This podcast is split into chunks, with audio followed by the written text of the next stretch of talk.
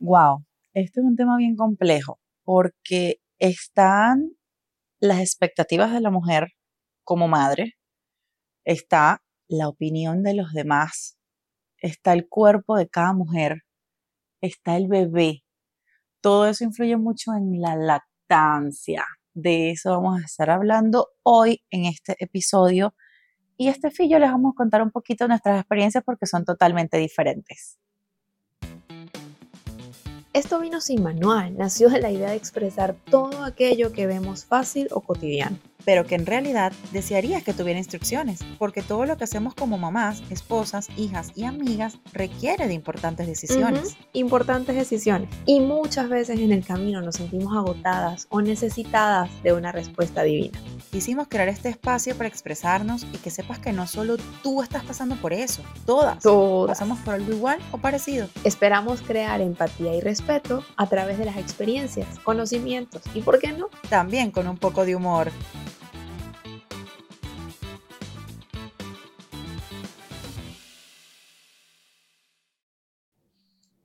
Hola Steffi. Hola, hola Barbie, ¿cómo están? Hola Bien, a todos. bienvenidos a este nuevo episodio. Totalmente, les damos la bienvenida a este nuevo episodio, del cual es el último de nuestra primera temporada. Sí, es de nuestra primera temporada, de nuestras experiencias y de la bienvenida y el estreno de nuestro podcast que ha sido para mí ha sido un éxito total. Y de nuestro estreno como mamá. Esto ha sido estreno podcast, estreno como mamá. Exacto, sí, eh, va ahí. Este es como que otro bebé que también va creciendo con nosotras. Totalmente, pero bueno, nada, les damos la bienvenida nuevamente. Saben que nos pueden seguir en todas nuestras redes, en todas las plataformas. Por esto, Vino Sin Manual. Estamos en todas las redes igual. Mi Instagram es Stephanie Calitza. Y el mío, BS Arato. Y bueno, sin más que más que más, vamos a entrar en materia. Cuéntame, Bárbara. A ver. Bueno, cuéntame, cuéntame, cuéntame, cuéntame, porque tú estás más experta en el asunto. Sí, bueno, para que sepan un poquito, Steffi fue poco, ¿no? que tú Sí, yo duré, yo duré con pecho tres meses y luego aguanté con extracción. Hice todas las extracciones habidas y por haber que es extracción emergencia, que es extracción no sé qué, todo un mes más y ya hasta el cuarto mes, listo. Pero durante esos tres meses fui mixta. No fui totalmente de lactancia, sino que fui mixta. Ok, pero o sea, mixta de que le dabas también fórmula. Sí, le daba, fórmula. exacto, le daba fórmula y le daba de mi leche. Mi leche se la podía dar directa del pecho o a veces también se la daba en tetero. Exacto. Sí. Sí, Hice como un banquito, intentaba mantener como un banquito de leche. Claro, pero es difícil mantener la, la a mí me parece que es demasiado difícil el mantener la lactancia, creo que le llaman en diferido, cuando le das el tetero. El es tener, muy difícil. El tener que sacarte para guardar la leche, para darle al bebé, yo creo que eso es lo más difícil. No hay nada, o sea, no hay más, es más fácil pegar directamente al pecho que tener que extraerte. Me parece que eso es súper complicado. Es que yo recuerdo, pero bueno, a contarte un poquito, yo desde, desde que estuve embarazada, mi mamá, por ejemplo, la única experiencia que yo tenía cercana con tema de lactancia era la de mi mamá. Mi mamá nunca dio pecho porque ella dijo que al primer momento, cuando me pegó en la teta, fue un dolor que ella no sabe explicar y automáticamente dijo, cero, esto no es para mí, vamos con tetero. Entonces era lo único que yo tenía. Sin embargo, todos mis cursos prenatales, amigas cercanas que tenía, recuerdo que contigo hablaba, eh, y me decían, Stephanie, eso no duele, eso no duele, eso no duele, hay técnicas, no sé qué. Eh, tuve una asesora de lactancia, yo creo que fue una de las, de las mejores cosas que pagué con respecto a cursos. Eh, me mandó muchos videos, muchas técnicas, entonces mi expectativa era dar pecho en realidad hasta los seis meses. Era lo que yo quería. Yo dije, yo quiero hasta los seis meses, no quería ser libre demanda, quería eh, mantenerle ciertos horarios a Zoe, por lo menos cada dos a tres horas. Yo no quería libre demanda porque yo sentía o lo que yo veía o creía, ojo, no, no tenía la bebé todavía en mi mano. Esto es mi expectativa, embarazada. Exacto. Eh, yo sentía que iba a ser demasiado dependiente de mí. Entonces yo pensaba, bueno, y si yo en algún punto quiero ir a algún sitio, quiero hacer algo, no hay nadie que le pueda meter un tetero, no hay nadie que no sé qué, no compré teteros, tenía teteros allí. sabía que quería hacer un banco de leche si mi leche lo permitía y si resulta que era vaca lechera, como todo el mundo dice por ahí. Y bueno, esa, esa era mi expectativa de mi plan. Wow, es que sí, uno tiene demasiadas expectativas. Y como que lo que estabas comentando de tu mamá, es que en nuestro país, no sé cómo funcionaba aquí, pero en nuestro país, en esa época de nuestras mamás, creo que fue en esa de nuestras mamás, porque antes, muchísimo antes, eso de andar sacándose leche y que si fórmula no existía, eso que tenías que darle teta. Entonces después llegó esta inclusión de lo que era la fórmula. Fue como en el momento de la explosión de la fórmula. Era de que no, no era, todo el mundo era cero pro lactancia materna. O sea, eso era de una, casi que el primer día intentas darle su tetica, pero después, o como un chuponcito, pero era inmediatamente un tetero de fórmula desde que nace. Sí. Porque yo me acuerdo con mis hermanas, y eso que mis hermanas no son de nuestra época, o sea, yo le llevo 10 años a ellas, ellas son del 2000, igual, fue idéntico. Fue inmediatamente de que nacieron tetero.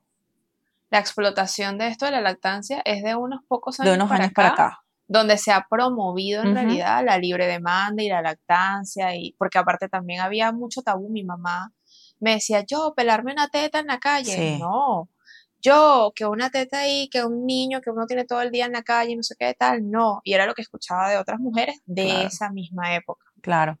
Y claro, tú tenías, tú tenías esa, ese ejemplo de tu mamá. Eso era lo que yo te, era lo único, o sea, porque era la única referencia que tenía cercana. Entonces, claro. Entonces yo tenía mucho miedo también de que me doliera, de que no pudiera, de que se me rompieran los pezones, de que toda esa cosa horrible que todo el mundo dice. Yo he visto videos en YouTube, de, en, en Instagram, de mujeres que están mordiendo una toalla mientras le están dando pecho al bebé.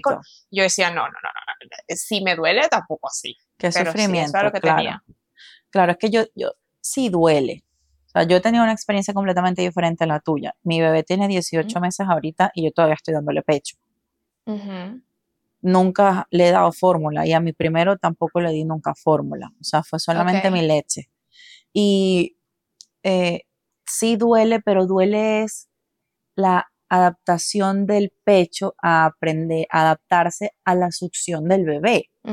No es un dolor que sí, eso es algo que yo respeto totalmente. Si te está yendo tan mal en la experiencia, como dije, como dije al principio, esto depende del cuerpo de la mujer y del bebé y de tu conocimiento de lo, cómo te preparaste para ese momento, porque va con esto que está, el nombre, el título de nuestro podcast. Esto vino sin manual. Literalmente tienes que estudiarlo, tienes que aprender de verdad la técnica y estar, entre comillas, preparado.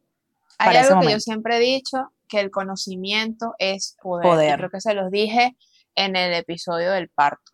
El conocimiento es poder, o sea, estar eh, anuente a las posibles cosas que pueden ocurrir en un momento nuevo de tu vida, de verdad te, te empodera, o sea, eso te, te da poder. Pero tu expectativa fue llegar hasta el día de hoy dando lactancia? O sea, ¿fue lo que tú visualizaste? Bueno, con mi primer bebé, sí, yo siempre fui, voy a tratar de dar pecho lo más que pueda. Ok. Em, obviamente abierta a que si había algún cambio, pues se aceptaba y ya. Yo no sabía cómo iba a pasar nada, yo no tenía ni la menor idea de cómo iba a ser. Yo le preguntaba a mis primas, a, a amigas que dieron pecho, les preguntaba, ¿eso duele? Yo tenía mucho miedo en si dolía por las cosas que uno escucha. Pero duele, pero y si no sabe agarrar, pero no sé qué, pero bueno, entre todo eso hice mi curso de, la, de, lactancia antes de tener al bebé, tenía como que un poquito de conocimiento en ese tema y yo decía, bueno, en el momento que, cuando llegue el momento, vamos a ver cómo se da, yo ya más o menos sé cómo es lo de la ubicación, la cosa, vamos a ver si lo podremos lograr. Pero mi expectativa fue darle pecho siempre. Y okay sin pensar como tú, porque tú eres una persona que piensa todo y organiza todo de verdad. Sí. Yo nunca pensé en eso de, ¿y si salgo y después el bebé no tiene cómo comer y el tema de la libre demanda? Y bueno, yo lo hice a libre demanda, porque yo estaba en mi casa con el bebé todo el tiempo. Y con el primero fue literalmente, dependía de mí al 100%, porque cada bebé es diferente. Sí nos, fue muy bien con el tema del agarre, ese dolor al principio que siempre va a estar porque tu seno se está adaptando a algo nuevo, o sea, qué seno está, qué, qué, teta crearon para que la jalen así, ninguna.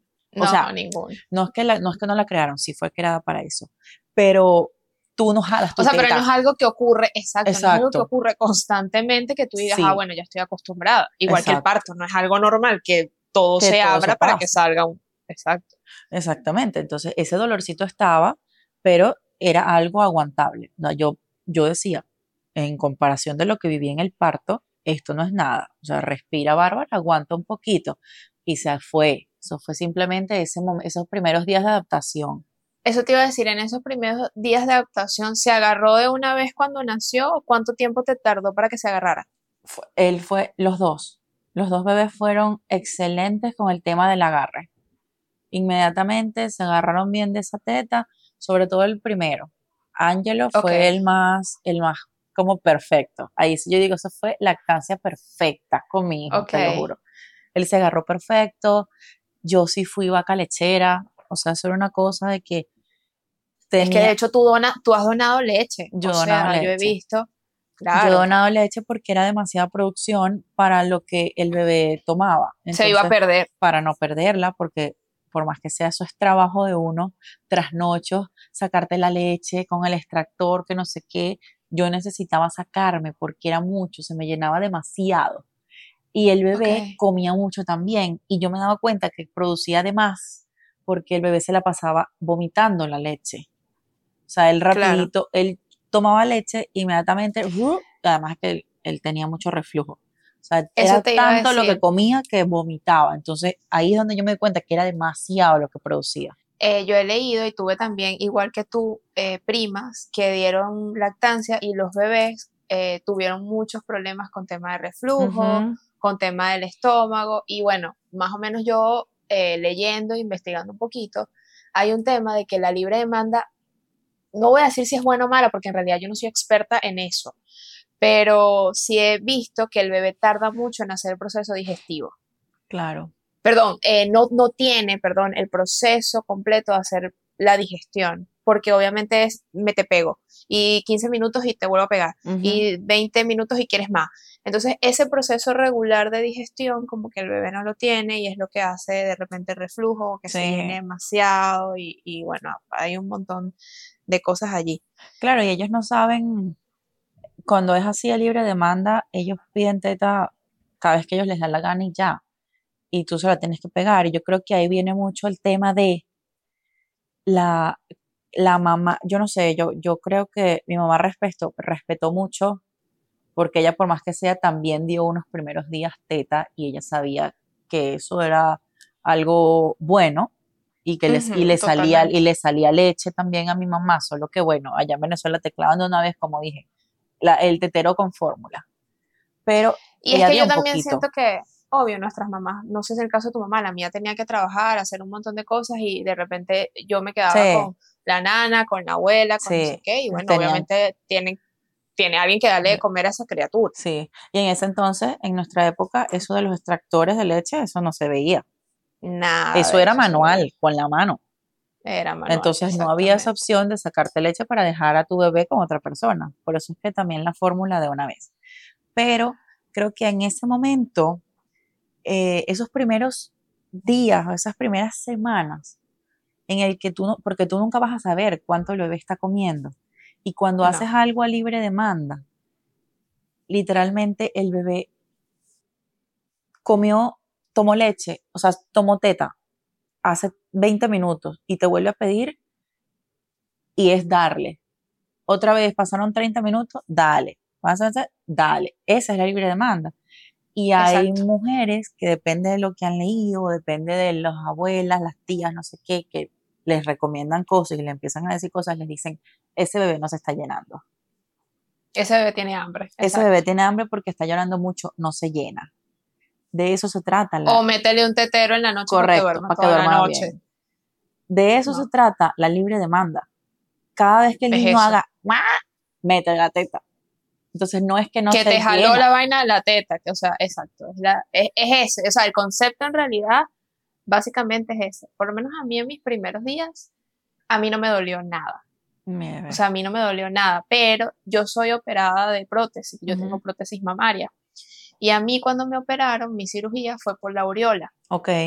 Y yo quedé cero sensible. Oh, yo no tengo sensibilidad. Entonces creo que eso fue lo que hizo que a mí no me molestara en lo absoluto, mm, porque yo quedé insensible en esa área.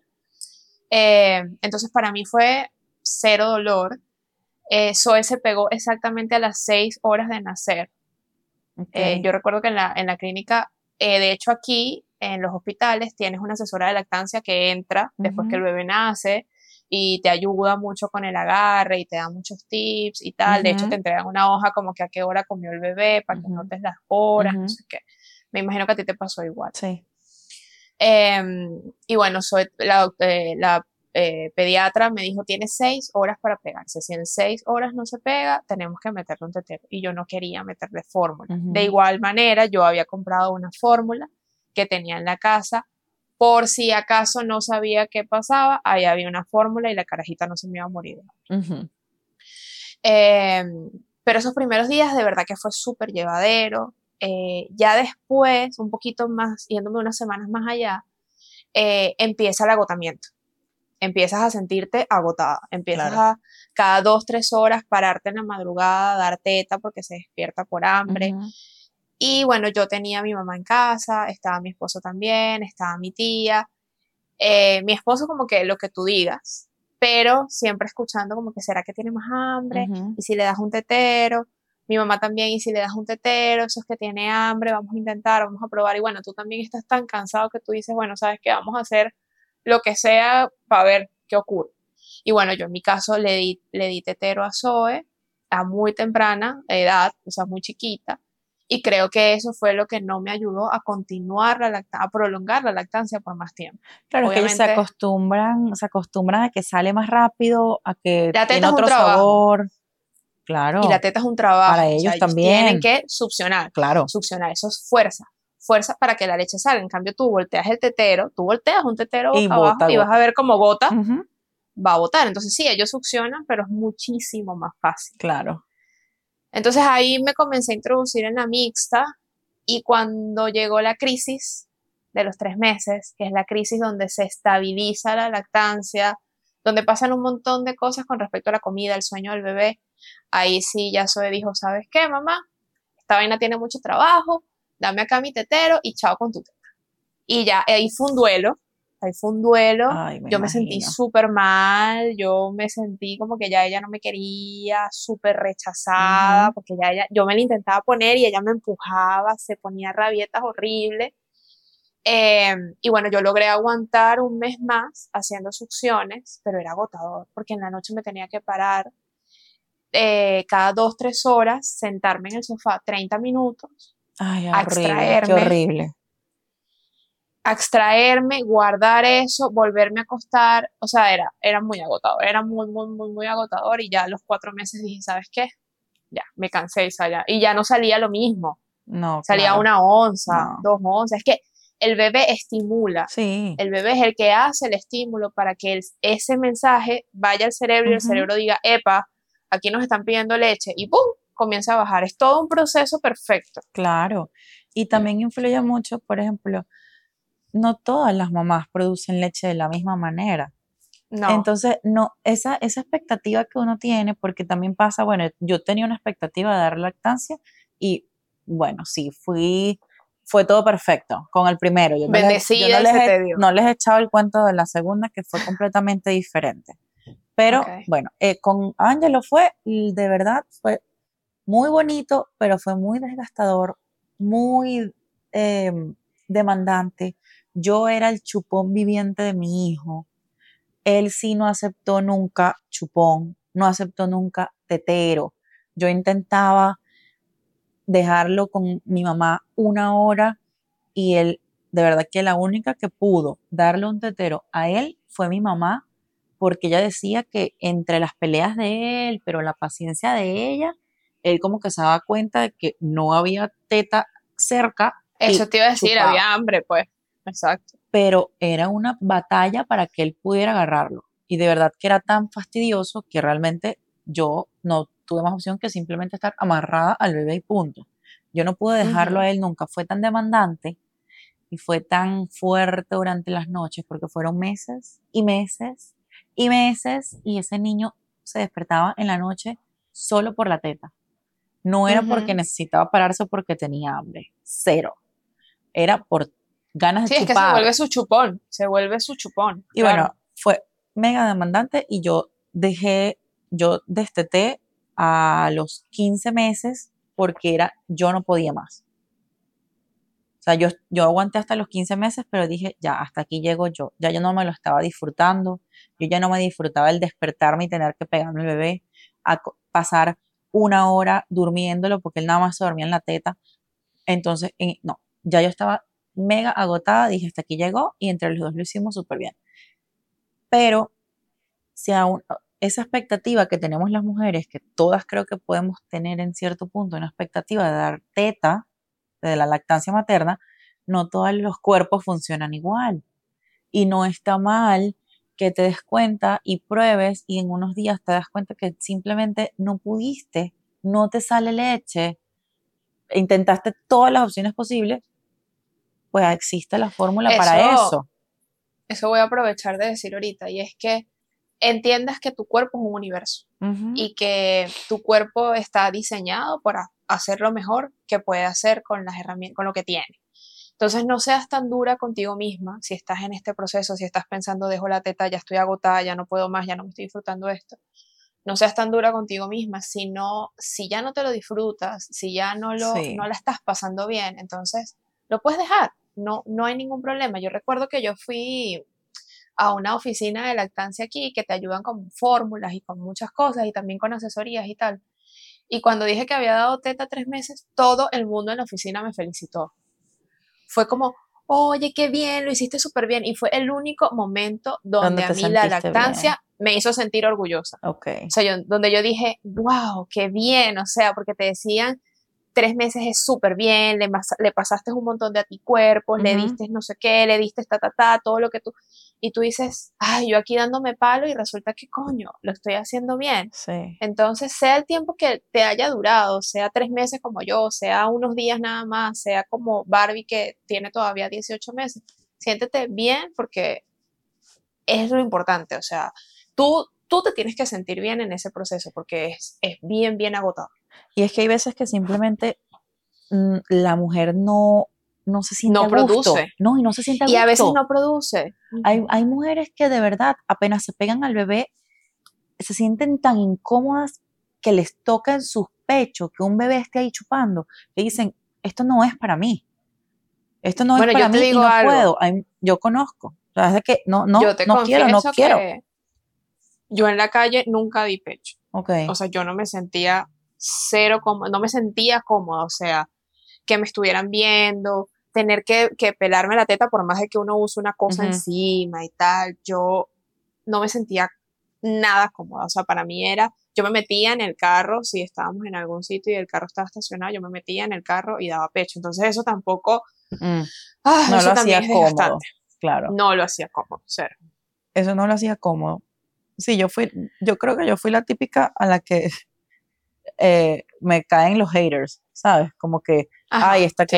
o sea, ay, todavía está dando Todavía, o mira, en donde sea se pela la teta y porque le va súper bien y no sé qué, no sé qué, porque típico que por más que sea uno como mujer, siempre tiene un resentimiento, una cosita por dentro de que tal vez sí quisiste y no pudiste tanto como tú lo esperabas, entonces te queda así como que, ay, qué fastidio, a mí me hubiese gustado, uno cree que no, pero es que nosotras tenemos esa, esa espinita por ahí guardadita. En, pero, por ejemplo... Y también ahorita es que hay una avalancha, hay una avalancha de información que yo siento que en muchas ocasiones va contra la fórmula y en pro la lactancia. Sí. Son extremos. Eh, y hay muchas mujeres. Exacto, eso a decir. O sea, ahorita también hay una ola de información eh, entonces no te dejes llevar por eso. Bueno, en mi caso yo pude dar y bueno, yo tomé la decisión de meter el tetero y sé que eso fue lo que hizo que mi lactancia no perdurara porque yo no era una vaca lechera, pero producía buena leche para Sol. Pero hay mamás, o sea, hay mujeres que no producen, no leche. O sea, a ver, no hay. Entonces está esta gente diciéndote que la fórmula no, que el tetero no, que no sé qué, que no sé qué conchale, pobre mamá, ¿cómo se sufriendo, siente? sufriendo porque Claro. tienes ahí una presión de que tienes que a juro darle leche, porque ento- entonces te dicen, no, que el tetero es malo, que la fórmula es mala, que la lactancia las de, de lo, tiene las defensas, que no sé qué, y es una presión. Además, como siempre lo hemos dicho, nosotras funcionamos en base a las emociones y las hormonas y todo lo que se genera, que ni si- prolactina, creo que es que le llaman a una La hormona. prolactina. Ujú. Oye, con esa Es presión la prolactina de la leche. con esa presión de que tienes que darle, que darle, tu cuerpo no se, no se balance, no está balanceado para que todos tus sentidos se conecten y fluya. Es que de hecho, cuando yo estaba ya en el proceso de extracción, que ya soy no se pegaba, uno de los tips que me daba la asesora de lactancia era, Stephanie, cuando te estés eh, extrayendo, ve, Ve videos y fotos. fotos de tu bebé, Ajá. Porque es como que esa conexión entre lo- la- las endorfinas y, y toda la alegría que te hace liberar, ver y estar con el bebé y tal, ayuda al proceso de, de- de la Que- leche fluya. Que por Una eso, locura. que por eso es que lo que estás diciendo, que el bebé es el que hace que se, el- la demanda, Él es el que hace todo el trabajo. la demanda crezca. O sea, si tú, te, si tú te vas a dedicar simplemente a extraerte y no ves ni fotos, ni piensas en el bebé, no estás conectado con el bebé, no va a salir leche y no vas a producir más. De hecho, cuando te da mastitis, a mí me dio principio de mastitis. eh, recuerdo que fue en este seno, por, por un lado lateral del seno, y el tip que me dieron fueron dos tips que se los, re- que se los regalo que me funcionaron. El primero fue que me peinara el seno con un peine, que te lo peines en dirección hacia, el, hacia la aureola, en esa dirección, para que ayudes a fluir los conductos, porque básicamente son que te dejaste de, de la leche ahí mucho tiempo, no succionaste o pasaste mucho tiempo sin extraerte, entonces esos conductos se tapan un poco, entonces tienes que ayudarlos a fluir. Y la segunda es que te pongas el bebé con la quijada en Al donde revés. se encuentra en donde se encuentra la situación. Por ejemplo, en mi caso era aquí, entonces yo me la ponía en posición de balón de fútbol con los piecitos hacia acá y la cara hacia acá, entonces su quijada me ayudaba en el momento de la succión hacer como un masaje, una presión ahí. Es una locura, pero en realidad es el bebé el que hace todo el trabajo. Impresionante, porque a mí yo también pasé por eso y exactamente, miren la cosa, yo busqué mucha información en, en Google cuando me cuando tuve ese principio de mastitis. Porque a mí me dio infección y todo y fiebre y todo, pero no fue A mí me dio no fiebre fue, también. no fue al- no fue severo. ¿ok? Me fue, Exacto. fue ese principio, pero fue exactamente igual. Y yo me acuerdo que mi mamá llamó a una tía en Venezuela y ella fue la que le dijo que se peine la teta y que se pegue al bebé al revés. Porque yo siempre me lo ponía normal aquí. En- exacto. Cuando yo agarro aquel almohadón y me pongo el bebé para acá, porque yo había hecho ya de todo y la teta iba cada vez peor. Porque y se pone no salía, roja y dura. no o sea, salía. Yo me sacaba leche con el extractor manual y eso estaba completamente tapado. Salía aquí que un cuarto de onza. Santo remedio cuando mi tía dijo que se ponga el bebé al revés, con el, el mentón hacia el lado donde está la, la ¿Dónde está la acumulación. obstrucción? Y me- en ese momento él destapó la teta. Es Sí, es impresionante. Y, que, y que en esos momentos de mastitis el bebé puede seguir tomando leche. O sea, hay una, hay una infección, pero es una infección, le llaman infección, pero eso sigue siendo leche para el bebé. Y el bebé es el que va a hacer todo el trabajo. Todo el trabajo. Todo el trabajo. Y de hecho también hay muchos tips, eh, por ejemplo, vamos ahorita a hablar un poquito de todos esos tips que funcionaron. A mí me funcionó el peine, me funcionó ponerla en otra dirección, me funcionaba también cuando quería más producción, me, la, me bañaba con agua tibia y en la ducha me masajeaba. Hay ciertos masajes que son en posición circular eh, para tu ayudar a fluir, en posición hacia, el- hacia, la, hacia la aureola para que eso vaya saliendo. Eh, hay unos aceites, como, te- como que te masajes con, Con aceite. O sea, aceites. todo lo que sea tibio, como que los calientes en la mano y te las pongas en los senos. Todo eso ayuda también a, la- a fluir la leche. Sí, y una cosita más que yo lo tengo por aquí que se los voy a mostrar más tarde. Leí y yo lo intenté también y me parece que probar todo lo que sea posible para en un Totalmente. momento de mastitis es súper importante, porque ajá, tienes que Ujú. buscar cualquier manera que exista. Esta bombita, que es una bombita de silicón, llenarlo, llenarla con agua tibia, obviamente agua esterilizada, agua tibia con Epsom salt. Yo no sé si, cómo se dice Epsom salt, sal de Epsom, me imagino que se llama Epsom en todos lados Ni idea, pero Ye- eh, colocarle un poquito de Epsom salt, colocar, que, que toque el pezón, obviamente, porque, claro, los ductos están tapados. Entonces no Exacto. sale leche porque el ducto está tapado. Incluso en el pezón tú se, va- se pone blanco. Es El- que hay varios ductos, de hecho cuando tú te aprietas Ajá. pueden salir varios chorros de Exacto. Entonces, esos ductos, tú ves que pareciera que hubiesen puesto pega ahí. Entonces se ve blanco.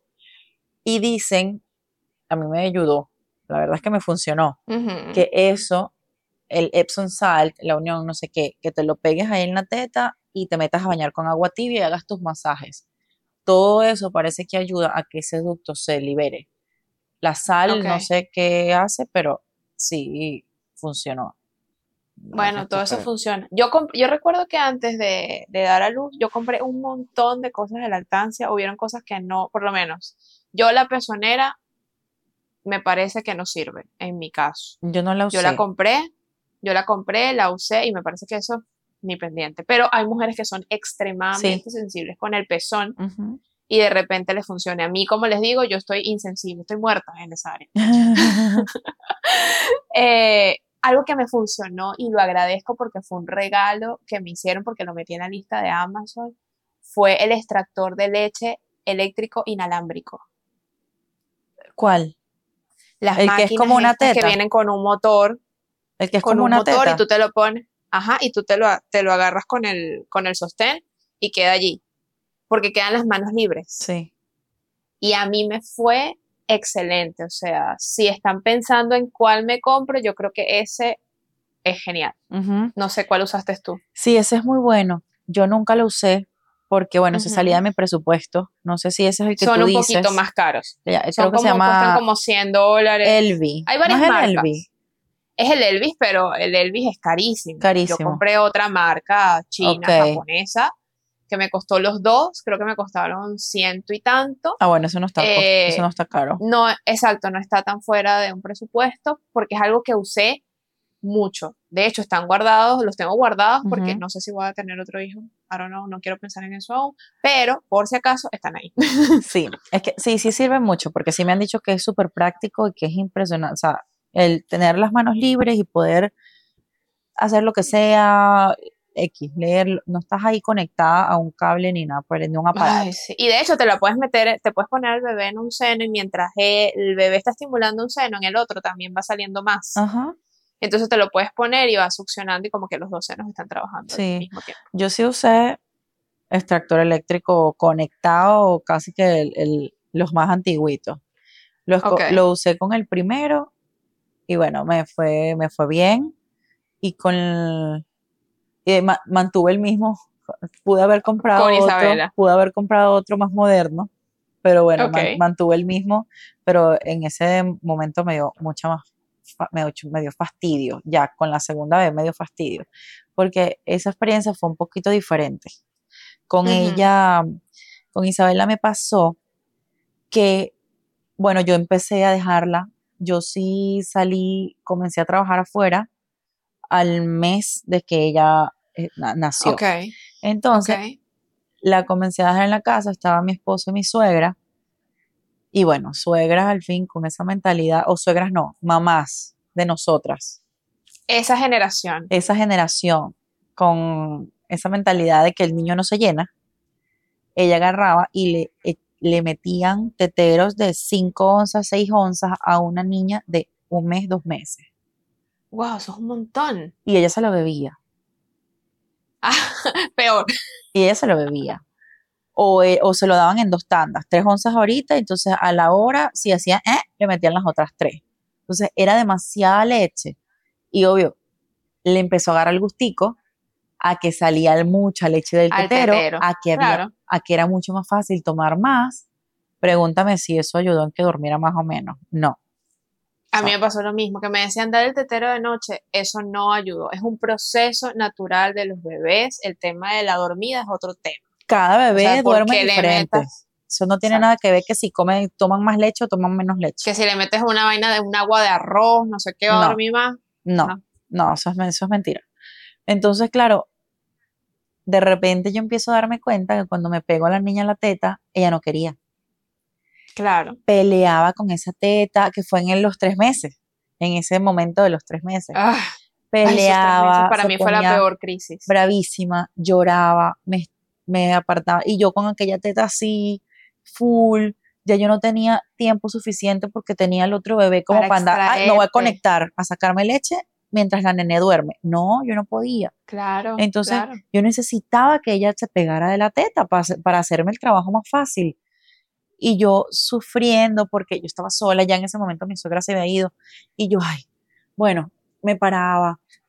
Nada, muchas veces tuve que sacarme mientras ella estaba histérica, llorando, esperando el, Meterla en un comer, tetero. meterlo en el tetero y darle el tetero.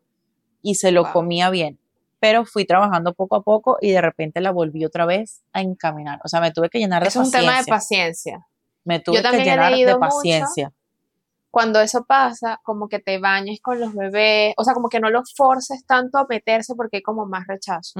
Estuve leyendo, lo hice, pero bueno, en mi caso ya era otra cosa, ya esa niña estaba demasiado acostumbrada al tetero, pero cuando estás en ese, en ese principito ahí que, que no quieren nada, como que bañarte con el bebé, ponerlo cerca del seno, o sea, como que Como él para se que le agarre- a encariñar ajá. otra vez a la cosa y tal, esa seducción ahí, como vente, vente por aquí. Eh, ayuda como que también a que ellos eh, se conecten un poco, no sé, pueden probar. Sí, no sé. Yo, tra- yo traté de armarme mucho de paciencia. Había momentos en los que si yo veía que ella, porque ella chupaba y así y que inmediatamente lo soltaba y se ponía bravísima. Porque era muy lento.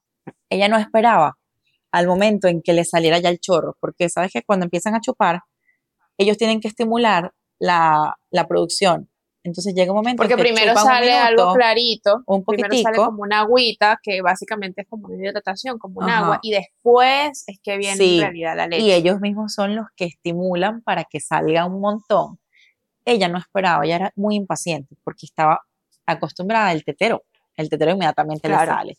Entonces, claro, Claro. yo, ¿qué hacía yo? Traté, eh, las primeras veces, nada, me sacaba y le metía su tetero porque era unos gritos que no, yo no podía No, y a ver, tú tenías otra criatura, Sí, o sea, o sea, yo necesitaba calmar todo. solucionar y que comiera. Por supuesto. Pero bueno, después lo que hacía era que me paraba. Cuando yo me paraba y le daba la teta caminando, ella como que se distraía y Por el tenía, movimiento por el también. movimiento y tenía más paciencia. Entonces, eso como que me ayudó y después le volvió a agarrar el gustico. Obviamente tuve que, mientras estuvo mi suegra aquí, mi suegra aquí, que yo empecé a ver que había esa cosa, esa diferencia, le empecé a decir, por favor, así llore, no me le den más de no sé cuántas onzas. O sea, era como que está bebé, no es necesario que le den más. Esto es lo que va a Sí. tomar y ya, y después más tarde. Porque ellos igual van a seguir aceptando. Ahorita me estoy acordando que hubo un punto en esa crisis de los tres meses, porque ya yo la había acostumbrado a ella, había solo un tetero de fórmula en el día. Que, que eran los de la madrugada, para facilitarme a mí un poquito el tema de no pegármela, que al final me tenía que sentar 30 minutos en el sofá a extraerme, pero eran los, eran, eran los de fórmula, los de la madrugada. Pero el último de la noche era de leche materna, o sea, era tetero, pero de leche materna. Y yo recuerdo que yo me extraí, me extraí, me extraía, porque tenía demasiada ansiedad cuando iba a empezar a llegar la noche y yo no tenía la suficiente leche Ya. para darle. Y era horrible. O sea, yo recuerdo que en esos momentos yo, yo le decía a mi esposo, yo no creo que yo aguante esto, o sea, esto me está matando, esta ansiedad, que no tengo la leche, que no sé qué. O sea, eso, eso de verdad es, es estresante. Sí, es muy Eh, estresante. Entonces, entonces, de verdad es un tema de paciencia. Eh, ellos sienten, ellos perciben mucho tu Sí. tranquilidad, ellos perciben Total. mucho también tu estrés tu Ujú. ansiedad, si no te sientes bien, si, estás, si, eso, si eso te está agobiando. Entonces, eh, hay que saber manejar eso y en realidad sincerarte contigo y qué es lo que quieres hacer. Es es contigo, no con más nadie, contigo. Claro, y es un momento de conexión con el bebé. Si tú no sientes conexión, si tú sientes que tú estás ahí como que simplemente eso no te está gustando o no está yendo bien, toma la decisión que tengas que tomar. Si quieres continuarlo y quieres manejarlo de la mejor manera, bueno, busca ayuda. Las consultoras de lactancia saben lo que hacen, ellas te pueden guiar un poquito. Pero si crees que no, no es lo que no te gusta, no te sientes bien, puedes pararlo. No está mal. Y no crean, No no, está crean, mal. porque ahorita también hay un rollo de, en las redes sociales que para crear conexión con tu hijo, esa no es la única conexión que tú puedes crear con tu hijo a través de la lactancia. O sea, hay millones de conexiones. Además, ya él viene conectado a ti. O sea, él sabe cómo late tu corazón, él sabe cómo es el movimiento de tu barriga cuando estaba ahí adentro que tú lo meces para dormirlo. O sea, hay un montón de conexiones que puedes crear con el bebé que no solamente van acompañadas de la teta. Claro, por eso digo, o sea, tú tienes que sentir, es un momento para que si tú, el bebé y tú estén bien y estén en paz en ese momento que están dando pecho. Si te sientes incómoda, si hay ansiedad, si hay, no sé, estrés, lo que sea, cada vez que tú estás dando pecho, significa que no quieres, que no te sientes bien contigo misma y no está mal, porque es tu cuerpo, por más que sea, eres mujer y este cuerpo es tuyo. En ese momento de lactancia, tus senos son del bebé, pero si no hay una conexión ahí, no compagina muy bien ese tema, no hay problema. Para eso está la fórmula, para cuando no funciona bien el tema de la lactancia materna.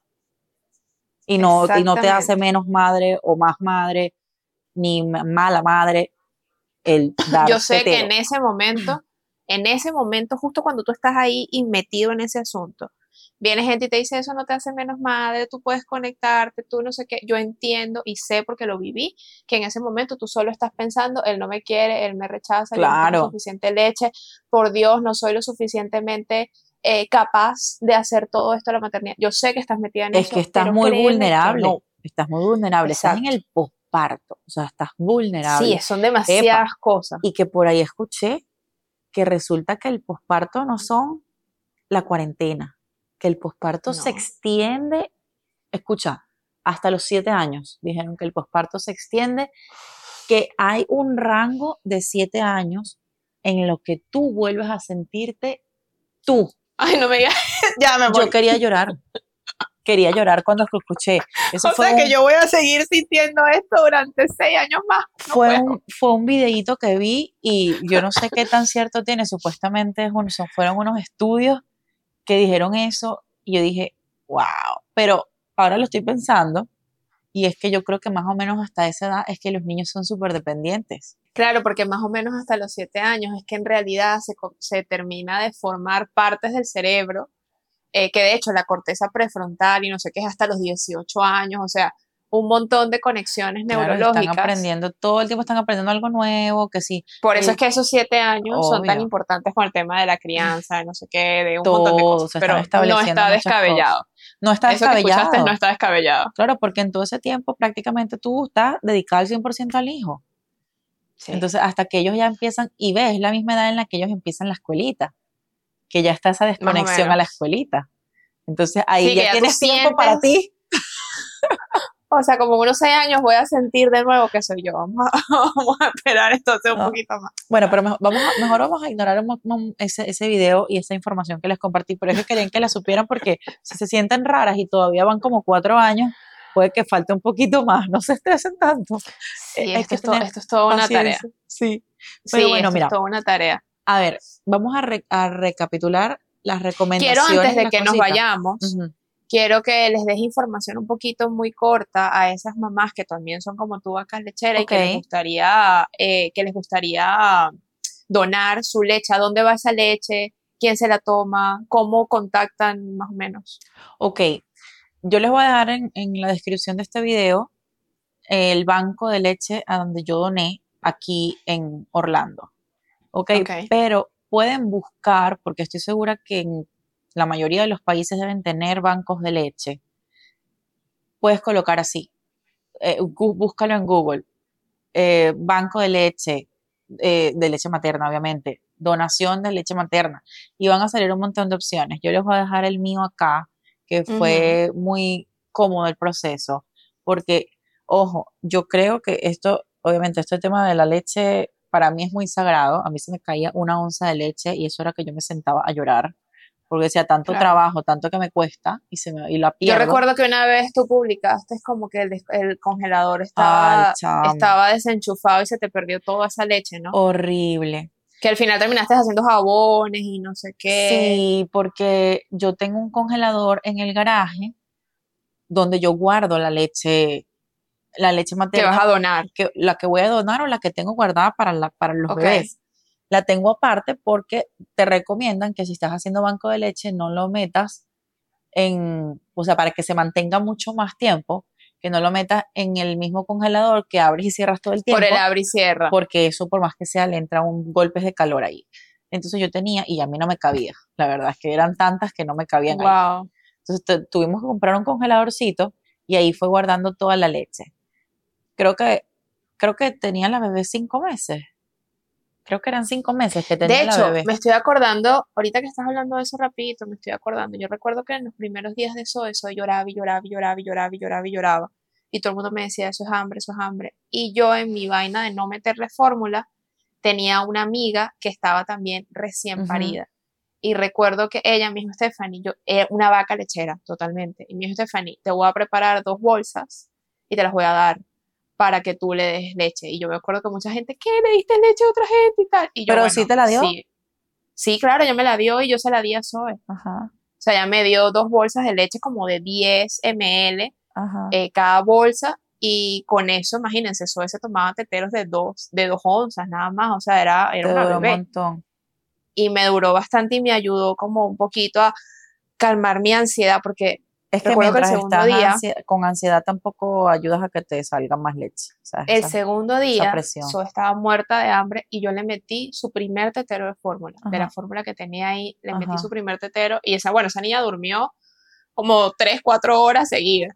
Claro, es que eh, no, pero no se ella- le quita, no se le quita crédito a que la fórmula es más pesada. Y que pero sí no va a lo- dormir 12 que horas. sí los permite dormir un poco más, sí, porque la, la, la de teta es más ligerita. Pero bueno, es que y también hay gente que dice lo contrario, que la, la materna y que tiene muchísima más grasa. Pero bueno, me imagino que los componentes de la fórmula son más pesados y los, y los mantienen llenos un poquito Sí, porque más. de hecho la de la materna tarda creo que entre 30 a 45 minutos en digerirse, o sea, es Ok. súper rápida. En cambio la fórmula tarda más tiempo. Ah, bueno. Pero bueno, el caso fue que yo por un lado metiéndole el tetero de fórmula, acostándola y por el otro lado yéndome al baño y llorar desgarradamente, pero literal, tipo, me, pegó- me pegó en la baldosa y así tipo drama. tipo pegada en la baldosa en posición fetal, o sea, dramáticamente. Yo ahorita lo recuerdo y digo, Stephanie, por favor. Porque le había metido el primer, el primer tetero de fórmula Zoe y yo sé que como yo de repente muchas mujeres se sintieron Sí, así. claro. Y me acordé de eso ahorita, son cosas que me van, que me van llegando, pero, pero una locura. Así que tranquilícense, tra- tranquilícense. Yo sé que es difícil, pero créanme que paciencia. Yo también le, yo también le llegué a dar una, una bolsa de mi leche congelada de Angelo, que era eh, con quien más tenía leche, a una amiga, que el bebito estaba un poquito, el bebé estaba un poquito como enfermito, engripadito y todo el tema. Y ella me preguntó, me dijo, me da mucha pena, no sé qué, pero, y yo, claro, me pidió una bolsita, una bolsita de lechita Ajá, para un tetero. Y ahora le di una bolsa completa. Le dije, toma para que le des bastante, porque ella no estaba dando leche ya eh, pecho, y entonces ella había escuchado y todo el tema que obviamente tiene anticuerpos, la leche materna, entonces ella Y es cierto, al César lo que el César es, o sea, eso tiene una cantidad de cosas. De hecho, a, a mi hija le dio COVID a los dos meses y la doctora me dijo, Stephanie, tú todo eso que te vacunaste, todos esos anticuerpos contra el COVID, tú se los estás transmitiendo a ella por la leche. O sea, que ella no necesita vacunas ni necesita nada, todo eso tú se lo estás transmitiendo por ahí. Entonces, al César lo que el César es, eso no se lo vamos a quitar. Sí. Pero ya va, para resumir, porque nos fuimos por otro lado. Esa leche que tú donas, ¿va a dónde? ¿Va a niños que están en el hospital? Sí. O.